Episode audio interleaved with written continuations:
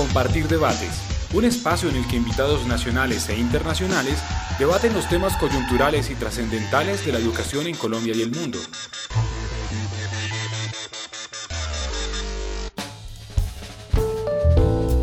Un cordial saludo para todas, para todos. Les doy la bienvenida desde este espacio que hemos denominado Compartir Debates. Y les habla Rafael Orduz, el gerente de la Fundación Compartir en Bogotá, Colombia.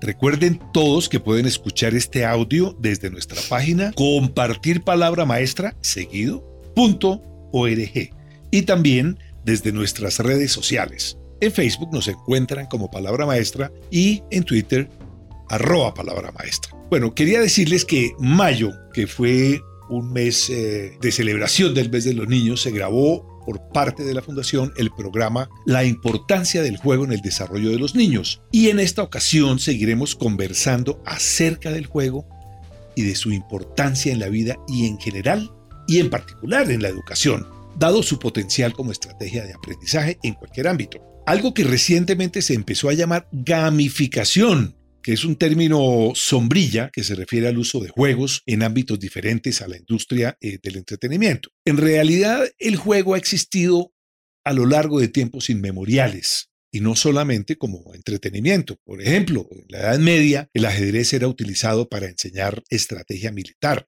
y a principios del siglo XX un pedagogo alemán Friedrich Föbel creyó haber hecho un invento revolucionario llamado el Kindergarten. ¿Y en realidad qué pasaba allí? Pues se reunía y se reúne a niños en edad preescolar para cuidarlos y formarlos mediante dinámicas de juego. Y así podríamos ir más atrás en el tiempo y encontrar ejemplos. El hecho es que el juego ha estado siempre presente en la humanidad. Solemos asociar el juego con la categoría de entretenimiento, y lo cierto es que el juego fue creado por el hombre para reflejar la vida real de una manera, llamémosla, entretenida. Cada juego es una alegoría, es una metáfora referida a escenas de la vida.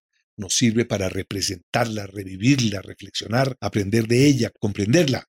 El juego es una forma de comunicar la vida y se convierte entonces también en una estrategia de aprendizaje. Bueno, algunos argumentos de por qué eh, los juegos y la gamificación tienen gran potencial, pues están basados en que el juego puede romper barreras de comunicación entre individuos porque se pueden emular formas distintas de aprendizaje, porque puede crear puentes entre lo teórico y lo práctico y porque también puede promover la autorregulación al requerirse reglas de juego. Bueno, quiero decirles, para no echar tanta carreta, como decimos en Colombia, quiero presentarles a las personas que forman parte de este programa. En primer lugar, Catalina Quijano, que actualmente es coordinadora de Tadeo Lab, Laboratorio de Arte, Ciencia y Tecnología de la Universidad Tadeo Lozano. Ya nos contará Catalina qué significa el Tadeo Lab y quién se define a sí misma como una coreógrafa audiovisual. ¿Es así, Catalina? Es así. Muy bien. Estudió diseño gráfico en JTL, o sea, Universidad Jorge Tadeo Lozano, creación multimedia eh, en la Universidad de los Andes y es maestra en creación de nuevos medios de la ENSI, Les Ateliers París. Así es. Correcto. Bueno, ama bailar ballet, encontró en el diseño y en el arte la ciencia del movimiento presentes no en un objeto, dice ella, sino en la vida misma. También nos acompaña Ana Isabel Mercado, que es una profesional en artes escénicas y directora artística, trabaja en proyectos que buscan puntos de contacto entre la creación y la innovación, así como otros lenguajes y herramientas de expresión que promueven puentes interculturales para influenciar e impactar positivamente el entorno social. Ella es graduada en la Universidad de California State University de Long Beach con un pregrado en danza y artes escénicas, maestría en investigación teatral de la Universidad París 10. 10. Ah, Nanterre Université. Ahí empezó el bochinche del año 68. Exactamente. Claro. Suburbios de París. Lleva 23 años, yo no sé a qué horas, de experiencia como docente en los diferentes niveles de aprendizaje, en primaria, bachillerato, en la universidad y durante los últimos tres años ha sido profesora de la electiva llamada El arte de influenciar a las personas en el Tadeo Lab. Bueno, y vía Skype, desde San José de Costa Rica, está Roger Bruffaut. Roger, mucho gusto. Hola, ¿qué tal? ¿Cómo estáis? Bien, muchas gracias. Es un hombre catalán de Barcelona, es un eh, permanente buscador de innovación y conocimiento, del conocimiento que promueva la creatividad, el talento individual y de grupos, y muy particularmente el aprendizaje colaborativo. Tiene una hoja de vida muy compleja, pero voy a resumir, es psicólogo, es un coach sistémico y es un terapeuta familiar es experto en el uso de mecánicas de juego aplicadas al desarrollo de estrategias empresariales, consiguiendo una gestión armónica de equipo y empoderamiento de todas las personas. Les doy la bienvenida a ustedes tres a este espacio. Gracias por aceptar esta invitación y empecemos con la conversación. Voy a empezar con Roger. Roger, ¿Qué entiendes por gamificación? La idea de la gamificación es sencillamente la aplicación de dinámicas de juego en contextos que no son de juego. Esto se ha hablado mucho en el mundo de la empresa, pero también está teniendo muchísimo éxito en el mundo de la educación. Es decir, los juegos, el aprendizaje basado en juegos está entrando y muy rápido en universidades, escuelas, institutos y en casi todas las edades. También hay que decir que el juego siempre ha estado. Ahora le llamamos gamificación, pero me atrevería a decir que todo el mundo que ha ido a la escuela ha jugado en algún momento. Lo que pasa es que ahora ya se está haciendo de una manera más ordenada y mucho más orientada no solo a resultados, sino sobre todo al crecimiento de la persona, porque el juego lo que te da son mil posibilidades de que la persona se pueda expresar. Así a, grandes trazos, si me permitís. Muchas gracias, Roger. Catalina, ¿cómo ves tú la gamificación? Pues yo lo veo en, en la medida en que en que se pueda aplicar lo que uno goza haciendo y que uno a partir de eso pueda generar conocimiento, aprender mucho más y que pueda encontrar como diferentes rutas para poder encontrar soluciones diferentes. Y es un poco mezclar las pasiones, lo que a uno le llama la atención y en esa medida uno también pues juega y aprende haciendo. Entonces, en ese sentido, digamos, en Lab lo hemos aplicado muchísimo, en que uno se goce lo que está aprendiendo. Gracias, Ana Isabel. ¿Y tú qué visión tienes de la gamificación? Para mí, la gamificación en ese aspecto lúdico que va directamente a la emoción, ese es el, pegamento que une la educación con eh, el, el quehacer, lo que hace el estudiante, porque sin ese factor de la emoción no hay pegamento donde él se conecte entre la materia, el profesor y el contenido que él está absorbiendo. Entonces, para mí entra a jugar como ese pegamento entre contenidos, materia y sus propias capacidades. Gracias. Roger, si el juego ha existido durante toda la historia de la humanidad, ¿por qué hay en este momento ese auge tan impresionante de la gamificación?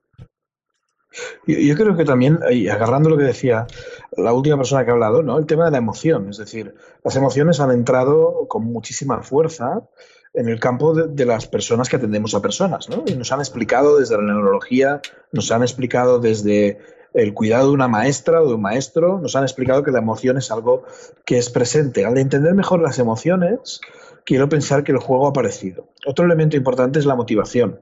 La motivación está atada a emociones y de alguna manera también se está empezando a demostrar la importancia de la gamificación interna, es decir, como alguien decía también hace un momento, ¿no? aquello que a mí realmente me apasiona es lo que me produce mayor gusto para aprender, ¿no?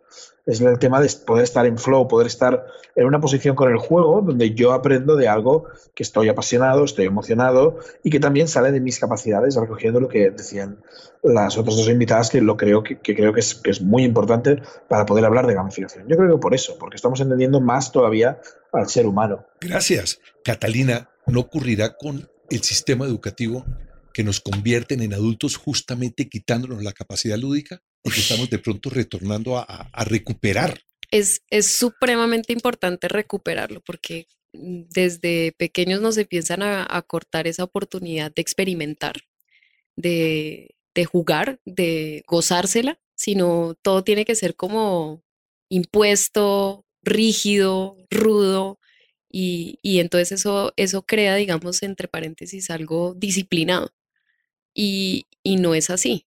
Yo pienso que uno también puede, dentro de todos estos elementos, pues lúdicos y que realmente, digamos, pues lo, permiten a uno conectar con las propias vidas que nosotros tenemos, porque nosotros no somos solamente lo que vamos a estudiar a una universidad, a una entidad, sino nosotros somos lo que somos en la casa y lo que somos por fuera los fines de semana. Si eso no ocurre en el sistema educativo, es como si uno entrara en una caja, en una cajita que además tiene un montón de reglas y normas que normalmente las reglas y las normas no nos gustan, y menos si son impuestas y no, y no se comprende para qué.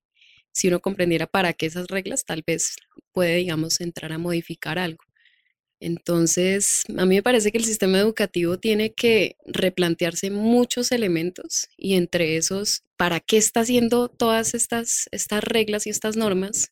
Si, si, no, si están, lo que están haciendo es desconectar a las personas de lo que les gusta, de lo que las apasiona y de lo que los emociona desde pequeños. Isabel, de alguna manera la gamificación puede contribuir a romper el conservadurismo del sistema educativo. Me explico un conservadurismo que está basado en un maestro que es el que sabe y que supuestamente le transmite conocimientos a los que no saben, que son los estudiantes. Entonces hay una especie de subversión a través del juego. Absolutamente. Primero que el juego lo que tú haces cambia esos roles donde el maestro no se vuelve esa figura que está allá arriba, sino que el maestro se vuelve un guía, un acompañante en el proceso donde el, el estudiante descubre su propio potencial, pero lo que permite el juego es quitar los miedos. Los estudiantes llegan con miedo a apostar, eh, con miedo a hablar, con miedo a cometer errores. Y el juego lo que nos permite es ver la educación como un reto, más que como algo impuesto o como un castigo. Entonces el, juego permite esa toma de, riesgo, eh, también ver el error justamente como parte de la dinámica esencial de la vida y de cualquier proceso de aprendizaje, porque sin error no aprendes. Entonces rompe ese factor miedo y lo que yo te hablaba ahora es de la emoción, comienza a conectarse con su propio eh, proceso de aprendizaje y apropiárselo en vez de esperar a que el maestro le dé todo. ¿Sí? Entonces el juego permite eso, cambiar los roles y guiarlo para que rompa sus miedos. Oye, Roger, yo te he escuchado a ti la expresión eh, un poco agringada del flow. Yo no sé cómo la puede uno traducir, que es como la fluidez. Y en un curso que tuve el privilegio de tomar contigo, hiciste mucho énfasis.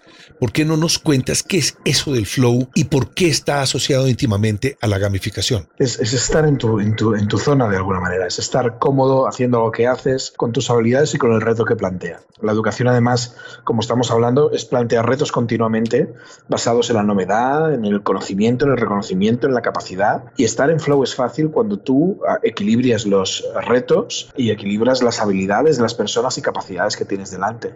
Esto en un sistema educativo que tuviese en cuenta el flow, que lo podemos traducir como flujo de alguna manera, ¿vale? Permitiría también que los niveles de aprendizaje fuesen más rápidos. Y lo cierto es que los juegos basados en aprendizaje, o sea, perdón, el aprendizaje basado en juegos, están teniendo resultados a nivel universitario y a nivel escolar muy interesantes la mayoría de grandes profesores que están siendo ahora nominados para los premios del profesor del año, no sé si en España hay estos premios, son profesores que claramente están utilizando técnicas lúdicas, gamificación, uso de juegos para enseñar las más diversas materias.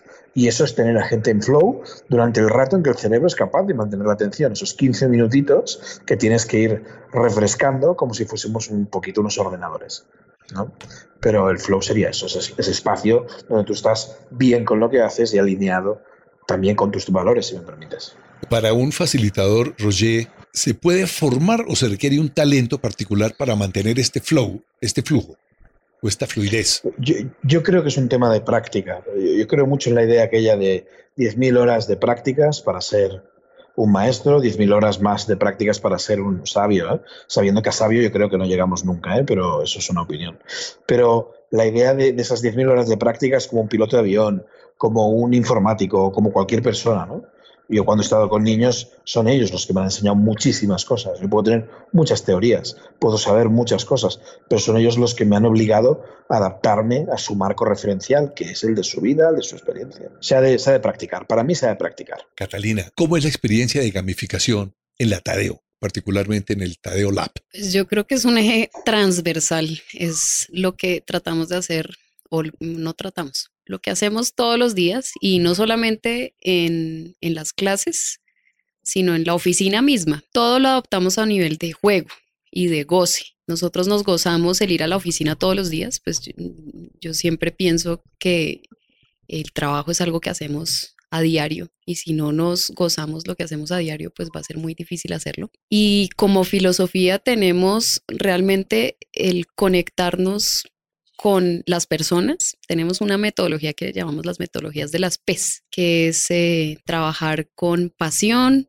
hacernos preguntas, eh, trabajar con posibles. Yo sé que hay problemas también, pero trabajar con posibles conectarnos con, con muchas personas, que, porque no, no, necesariamente nosotros vamos a saberlo todo, o sea, estoy muy de acuerdo con, con el concepto de llegar a ser sabios, es, es muy complejo, pero lo que sí podemos tener es amigos a los cuales podemos consultar y en esa medida pues generar proyectos que tengan un impacto, un impacto social, pero que tengan un sabor diferente, porque deberíamos como siempre ponerles un toque diferente a, a las cosas y eso, y eso solamente se hace conectándose realmente con lo que a uno le gusta y como a uno le gustaría comunicar. Entonces eso mismo que nosotros aplicamos con nuestros estudiantes, lo aplicamos con los profesores, lo aplicamos con el grupo de trabajo, pues además que nosotros no nos consideramos profesores, nos consideramos como mentores porque nosotros aprendemos muchísimo de los estudiantes creo que aprendemos más de los estudiantes que ellos de nosotros o compartimos, nos ponemos a un nivel como de equidad para poder dialogar, porque se nos está olvidando también dialogar. Y en esa medida creo que, que, vamos construyendo una nueva filosofía en la Tadeo,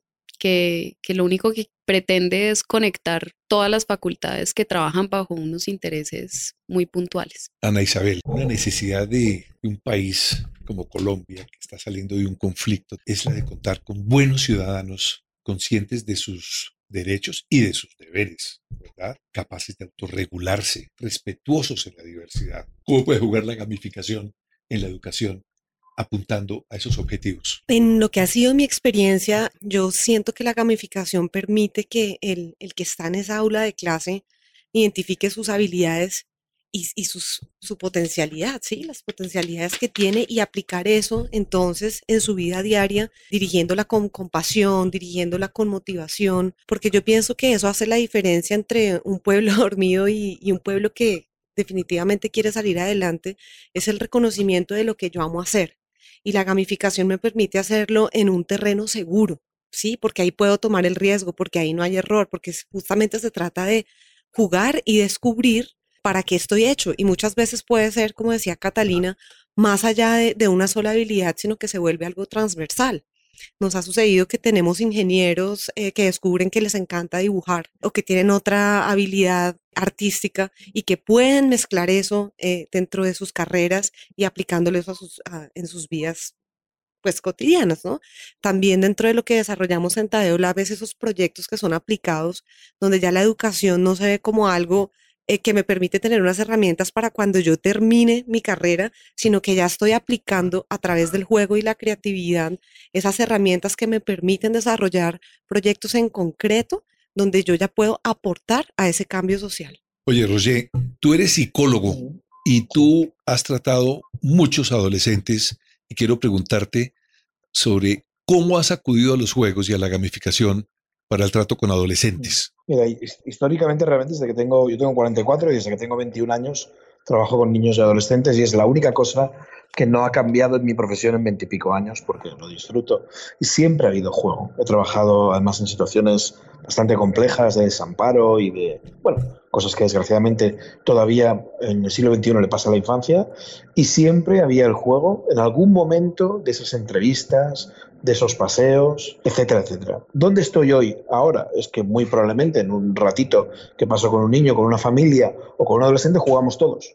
Podemos hacer un juego de mesa con la familia, yo ahí veo cosas, ¿vale? O, por ejemplo, ahora mismo estamos con todo el tema de los videojuegos, yo tengo un espacio donde ahí lo siento a jugar a videojuegos, tanto videojuegos de simulación como videojuegos clásicos, porque ahí puedo entender cuál es la relación que tienen ellos con los videojuegos al mismo tiempo que les enseño a las familias, a papás y a mamás, cómo ellos juegan con esos videojuegos. Eso no sería mi gamificación, sería uso del juego. Pero sí que hay una intención, que es que las familias tengan poco miedo a los videojuegos y los adolescentes entiendan cuál es el uso correcto en un momento en que la telefonía, los videojuegos está invadiendo todo el espacio que antes tenían en la calle o tenían de relaciones familiares.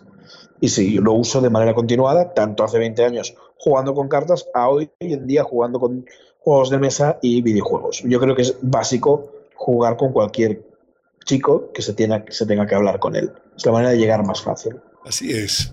Catalina, estamos hablando de educación, ¿verdad? Y en distintos tramos, estamos hablando de preescolar, de niños, de adolescentes, de jóvenes adultos. Pero ¿qué hacemos en un país como Colombia y en otros latinoamericanos, un poco lo que está pasando en Brasil también, a veces en España, con la carga de agresividad de las clases dirigentes. ¿Cómo podríamos, claro, es una pregunta demasiado difícil, ¿qué deberíamos hacer para superar e-, esa forma en que nos aproximamos? ¿Qué piensan ustedes, Catalina? Pues yo creo, hay algo que me, me deja sonando eso y es cuando entré a mi escuela de ballet, que justamente también compartimos con Ana hace un tiempo, allá nos conocimos justamente porque nosotros empezamos a bailar ballet tarde, a una edad que le dicen a uno, no, usted no puede bailar a esa edad porque ya está muy viejo.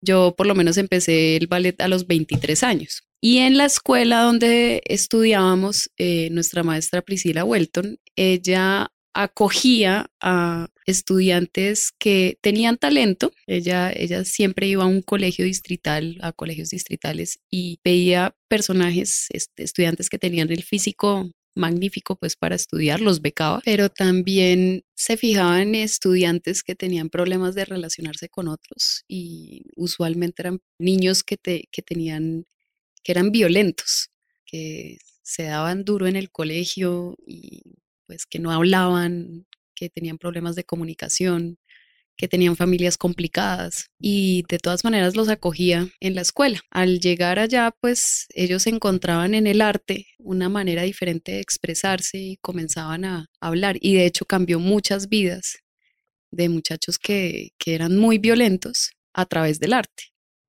Y era pues darles la oportunidad de que ellos se dieran cuenta que tenían mucho por dar, que en sí mismos podían crecer y podían aprender de diferentes maneras y que podían volverse grandes personas. Y muchos de ellos se volvieron pues grandes personas, eran niños que iban y pedían plata en los semáforos y les daban y robaban y, y les cambió las vidas y a nosotros también.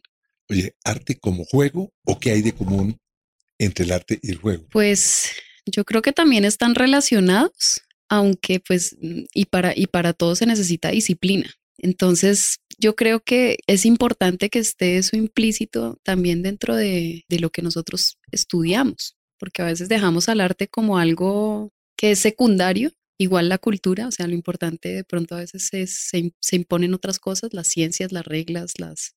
Y, y la parte lúdica, la parte del arte, todo eso es supremamente importante y a veces eso lo dejamos como parte secundaria.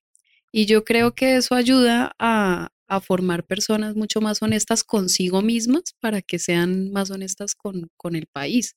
Porque nosotros permanentemente estamos viendo problemas de corrupción en el gobierno, pero asimismo la estamos viendo en, en los estudiantes, que adoptan también esquemas de corrupción. Entonces, venga, yo le firmo para que no venga usted a clase y como esa serie de, de acciones que son de malos ciudadanos. Entonces nosotros lo que tratamos de hacer es como que también caigan en cuenta que todos hacemos parte de un sistema más grande, ¿no? Y que si así nos comportamos en casa, porque es nuestra casa, ¿cómo nos vamos a comportar después? Gracias, Catalina. Ana, de nuevo, ¿cómo hacemos para, a través de la gamificación, desmontar la carga de agresividad que rige dirigentes, políticos, empresariales? A ver, primero que yo, yo pienso que la agresividad responde a una serie de frustraciones, ¿sí? Y a la falta de autoconocimiento, ¿sí? De conocimiento del ser. Y cuando yo recuerdo esas enseñanzas de Priscila, ella utilizaba el, juego para que los chicos compitieran, pero compitieran, por ejemplo, sanamente y redireccionaran esa serie de comportamientos o, esa serie de frustraciones a través de esa herramienta que es la gamificación que nos permite ver más posibilidades, como decía Roger. Yo pienso que el, que el tema de la violencia y que muchas veces la violencia ya se vuelve un discurso que repetimos lo que dicen los medios, lo que dice el papá, lo que dice el vecino, se nos vuelve una, una repetición de cosas que escuchamos, pero que no siempre es la experiencia que tenemos, responde a esa ceguedad frente a falta de opciones.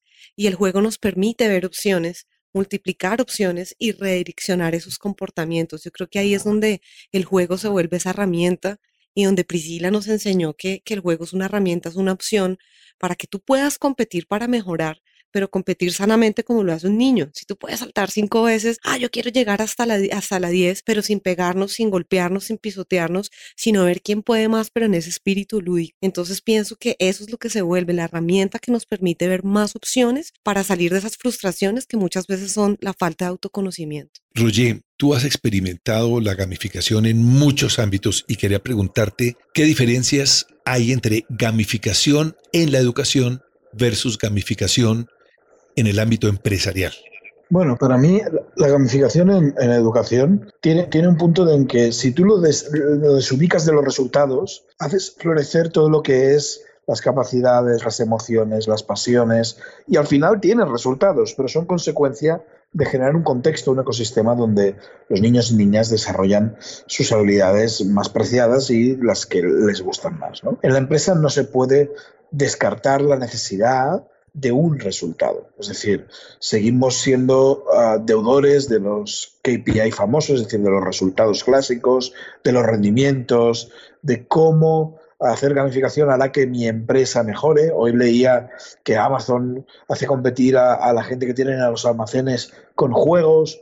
Bueno, es como siempre, y ahí hay una deriva ética que igual en la empresa es fácil tener problemas éticos en relación a la aplicación de la gamificación y que ya algunos gamificadores famosos han dicho, ¿no? De que a veces el resultado por el resultado, ¿vale? Aunque hagas lo que se llama en inglés game washing, es decir, el lavado por juegos, eh, sigue siendo buscar el resultado, con la cual cosa puedes llegar a estresar mucho más y por muy divertido que lo hagas, generas estrés. Entonces, yo creo que es, el riesgo de ciertas derivas éticas, el riesgo de mirar los resultados por los resultados y esas son las grandes diferencias entre educación y empresa. Hay muchas más, ¿eh?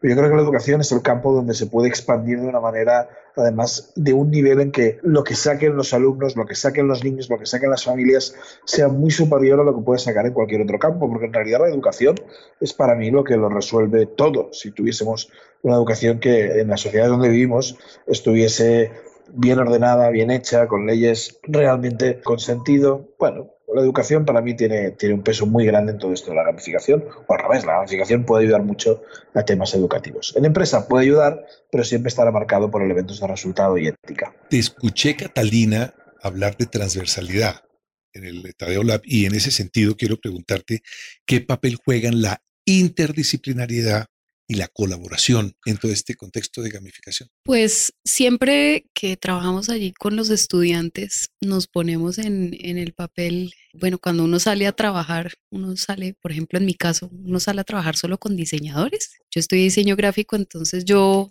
salgo de la universidad y me voy a relacionar con diseñadores gráficos. Realmente hoy en día no me relaciono con ningún diseñador gráfico, o sea, no trabajo con ningún diseñador gráfico. Y pienso que ahí es donde está lo importante que es aprender a dialogar entre carreras. A veces uno se vuelve muy especialista en su campo y habla desde, desde su disciplina, pero cuando uno sale a trabajar, uno se encuentra con personas de, de, que han estudiado diferentes carreras, que tienen diferentes lenguajes y a veces por eso uno choca, porque uno no está en la capacidad de hablar con el otro. Entonces, ¿por qué es tan importante en la gamificación, porque es algo que nosotros, cuando nosotros jugamos en el colegio o cuando jugamos en otros ámbitos o que nos reunimos con amigos, eh, ahí, no, ahí de pronto no importan las carreras. Entonces, en el trabajo tiene que ser igual y en la educación tiene que ser igual. Uno tiene que estar preparado para bajarse un poquito del el nivel de lenguaje poder dialogar entre todos porque todos podemos aportar para empezar a construir.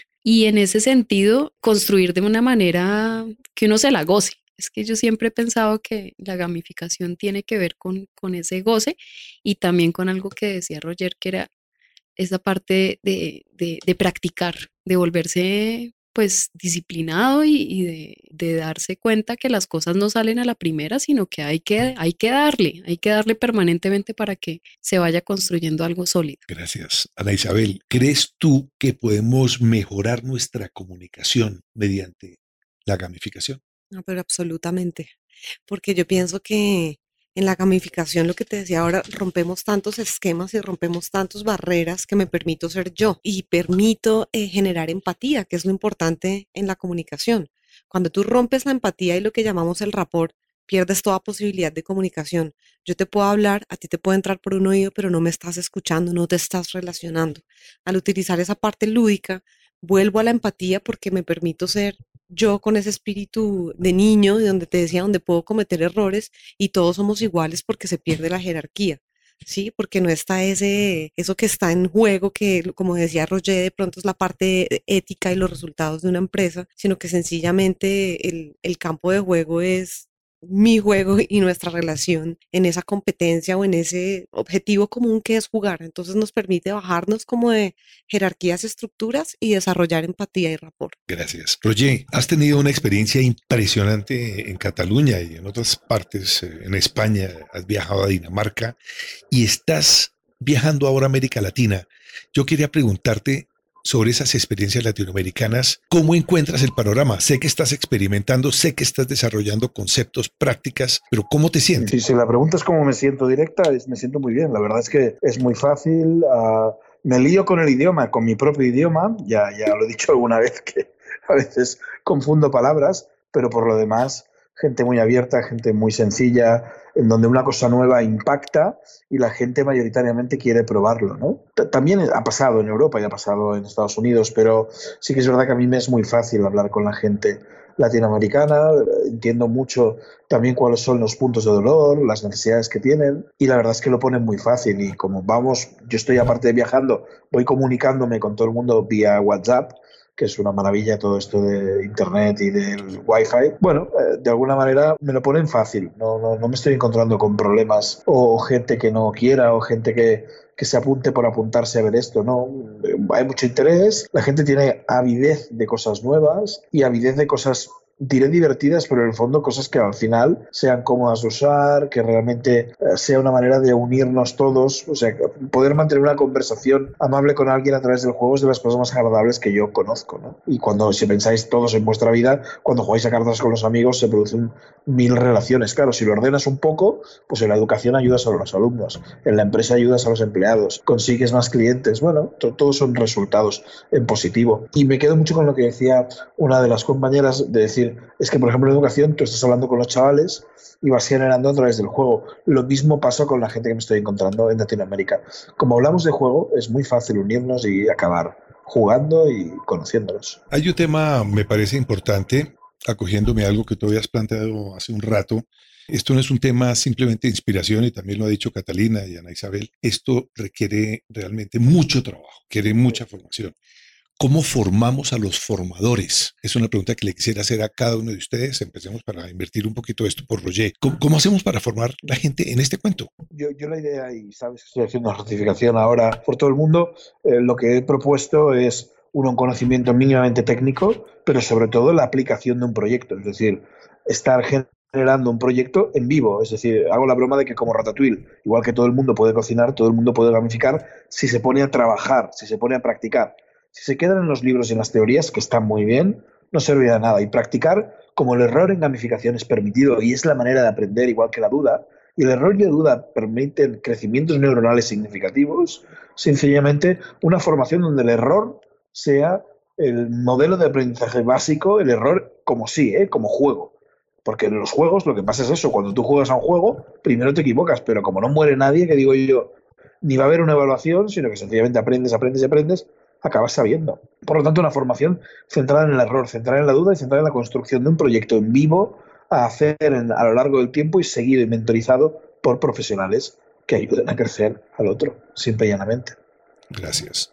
Ana Isabel y Catalina están en una universidad, ¿verdad? Y les hago la pregunta, ¿cómo formar a los formadores? Sí, justamente a mí eh, me llamaron para hacer un tema de, de, consejería y de coaching para, para los profesores y yo la metáfora que, que daba es que el conocimiento es como un palacio, ¿vale? Donde tienes muchísimas cosas adentro, pero si el estudiante no tiene la llave para entrar a ese palacio, que viene siendo la empatía y el rapport con el maestro, pues de qué sirven las lámparas y todo lo maravilloso que tengas adentro, o de qué sirve que el profesor tenga su clase preparada, tenga todo el conocimiento, si inicialmente no puede crear ese, lo que yo te decía ahora, el pegamento para que el estudiante se relacione con el conocimiento, con la materia y se enamore. Entonces yo pienso que lo principal es que el formador entienda la importancia de la emoción, de las emociones en el aprendizaje. Y eso se lo permite el juego. ¿Sí? Permite salirse como de su esquema de, profesor lleno de conocimientos, casi que como un dios allá arriba, para poder transmitir el aprendizaje desde la posibilidad del juego. Entonces yo pienso que, como decía Roger, la base es aprender a jugar y aprender a equivocarse, tanto el maestro, porque nosotros también somos humanos, y el estudiante también, y que en la falla se entienda que la falla no es un fracaso, sino que es un peldaño hacia el éxito, ¿sí? Porque en cada peldaño nos vamos acercando hacia esas metas y esos objetivos. Gracias, Isabel. Catalina, ¿cómo formamos formadores? Bueno, a veces en las universidades está más pendiente de, bueno, listo, ya tiene su pregrado y entonces ahora haga una especialización, haga maestría, haga doctorado, haga, haga cursos, haga cursos y a veces no hace falta estar tan preparado, sino más bien estar dispuesto. Y creo que es generando espacios donde las personas puedan dialogar, me parece clave eso de crear proyectos juntos y ponerlos a trabajar en, las acciones cuando se empiezan a ver los resultados y tal vez haciendo lo que se hace en un juego, listo, pongamos reglas, vamos a hacerlo, no nos vamos a demorar un año haciendo un proyecto de investigación, no, hagamos algo en esta semana, saquemos como poniéndose unos, unos retos y también como unas, unas etapas para, para irlo solucionando rápidamente y empezar a trabajar en conjunto sabiendo que cada persona puede llegar a tener muchísimo conocimiento, pero si no se está aplicando,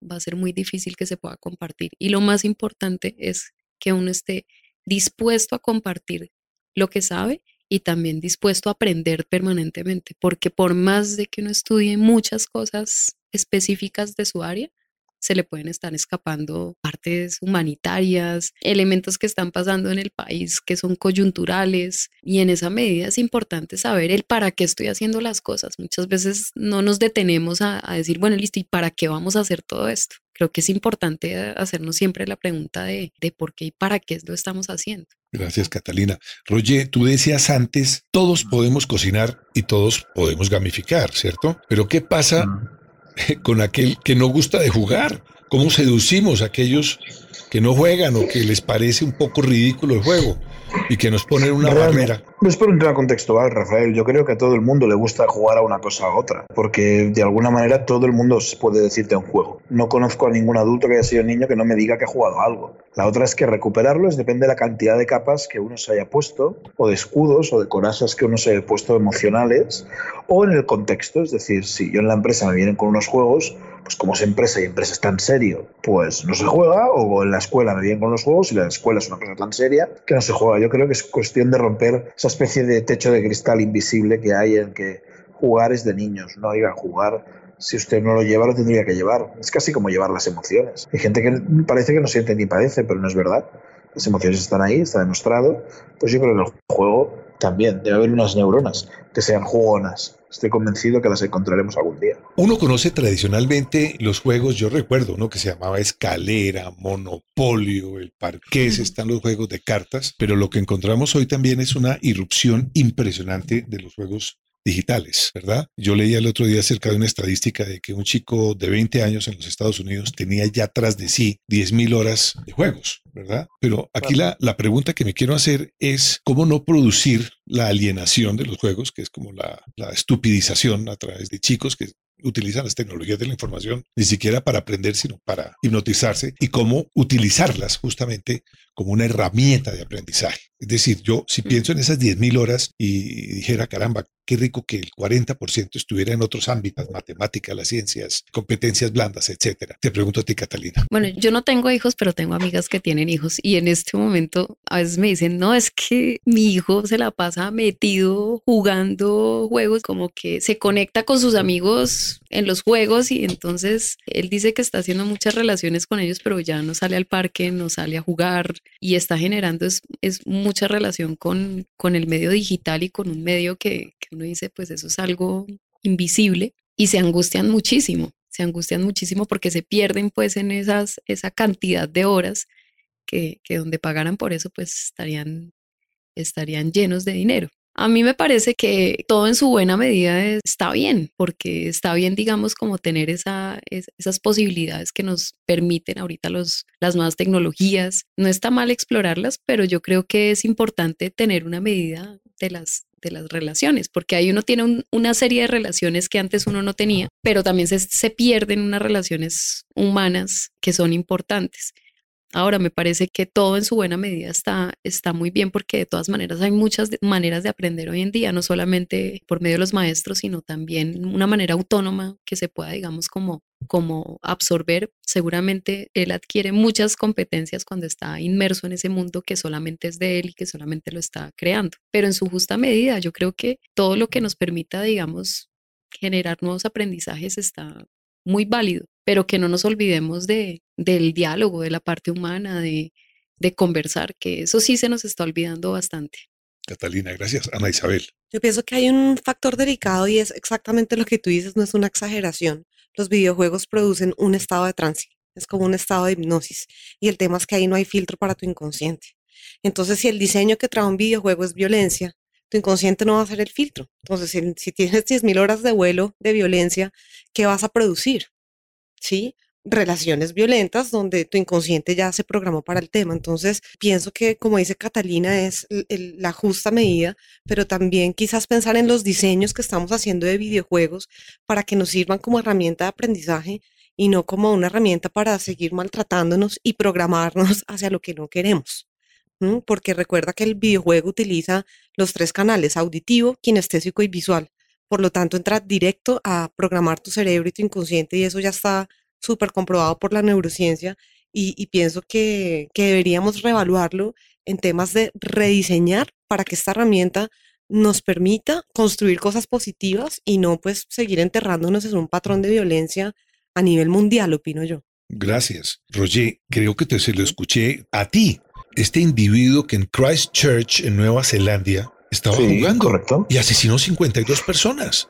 No, no, Entonces, hay, hay, un tema que es, que es claro que los videojuegos han tenido en algún, hay una parte importante que hay un uso de la violencia, sí, que Chris Charge imitaba un videojuego. Sí, lo que pasa es que yo también sería bastante, aquí hablaría mucho de los padres y las madres, ¿eh? es decir, una de las cosas que sucede, al menos en España, es que tenemos códigos para jugar estos juegos. Es como las películas, hay películas que puedes ver o no. Y el problema a veces es el inicio muy temprano de juegos duros y eso hace que un niño con 12 años no tenga la capacidad de, de poder entender una serie de cosas, ¿no? O también la industria del videojuego está virando mucho a muchos videojuegos. Hay, por ejemplo, un videojuego que relata la peripecia de un niño que supera el cáncer. Y es un videojuego de trabajar cómo superar el cáncer. Y hay varios videojuegos que ya tienen temática social y que tienen calidad, ¿eh? no, no, no solo videojuegos educativos clásicos, sino que va apareciendo una especie de run run que se dice en español, de que haya un poquito de movimiento en este mundo de cosas diferentes. Un videojuego de deportes en un principio no es violento, un videojuego de coches en un principio no es violento, es decir, creo que empieza a haber también un conocimiento de esto y para mí es muy importante implicar a toda la familia en los videojuegos, igual que deberíamos hacer en un juego de mesa. Cuando tú implicas a la familia, la familia es consciente de esto, ve las ventajas y evidentemente las desventajas. Dejar a un niño suelto seis horas al día con videojuegos no es lo mejor sin duda alguna. Muy bien, colaboración, comunicación aquí es una clave. Bueno, todo llega a su final, de manera que estamos llegando al final de esta conversación. Yo quiero agradecerles a nuestros invitados, a Catalina, a Isabel, a Roger, haber aceptado esta invitación, agradecerles por esos aportes tan extraordinarios y despedirme de ustedes. Muchísimas gracias, Catalina, Ana Isabel, Roger. Bueno, muchísimas gracias a ti por la invitación. Gracias. Bueno, muchas gracias. Ha sido un placer.